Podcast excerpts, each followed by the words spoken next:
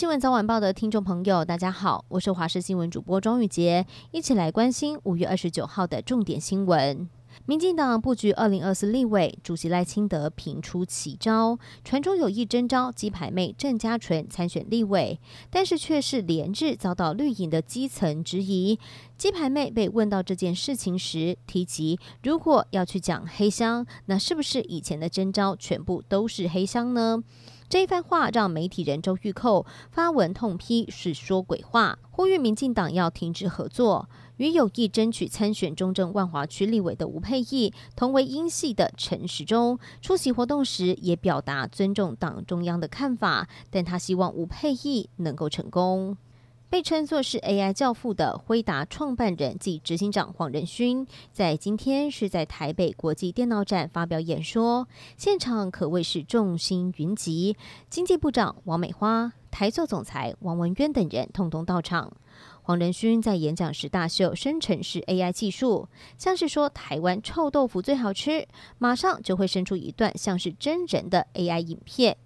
而黄仁勋演讲一结束，就去为联发科站台，双方宣布将策略联盟，抢攻智慧汽车市场。中国山东号航空母舰二十七号通过台湾海峡北上。中国官媒渲染成是为着日前美国军援台湾刺针飞弹而来，有威吓所谓台独势力的作用。不过，美军专家分析，这应该是年度保修行动的可能性比较高。而前国大代表黄鹏孝也发文大酸，说山东号是不是为了躲避马娃台风才突然北返？台北市卫生局在今天公布了四个水产品抽验的结果，发现台北市有一家知名的川客料理所使用的黄鱼验出了规定不得检出的广效性杀虫剂，这个只能用在牛猪上。而卫生局查出餐厅上游鱼贩无法交代清楚来源，恐怕面临最高两亿元的罚款。对此，餐厅也回应，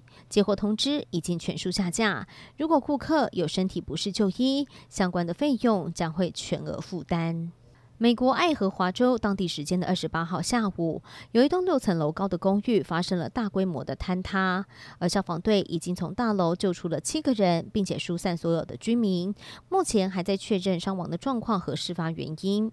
而坍塌之后，公寓内部正好在施工。根据当地媒体报道，这栋公寓的居民在二零二二年就曾经跟政府提出申诉，抱怨浴室下陷，还有出现水渍的问题。没有想到，如今却发生了大规模的坍塌。马娃台风持续逼近，气象局也表示将会在晚间的八点半发布海上台风警报。而目前它距离鹅銮鼻东南东方大约六百公里的海面上，时速五公里，缓慢地朝着西北前进。目前看起来发布陆警的几率相对较低，不过还是会为东半部地区，尤其东北部地区带来明显的雨势。而预计周三到周四将会是台风影响台湾最为明显的时间点。要到周五之后，随着台风远离，对于台湾的影响才会减少，降雨。才会趋缓。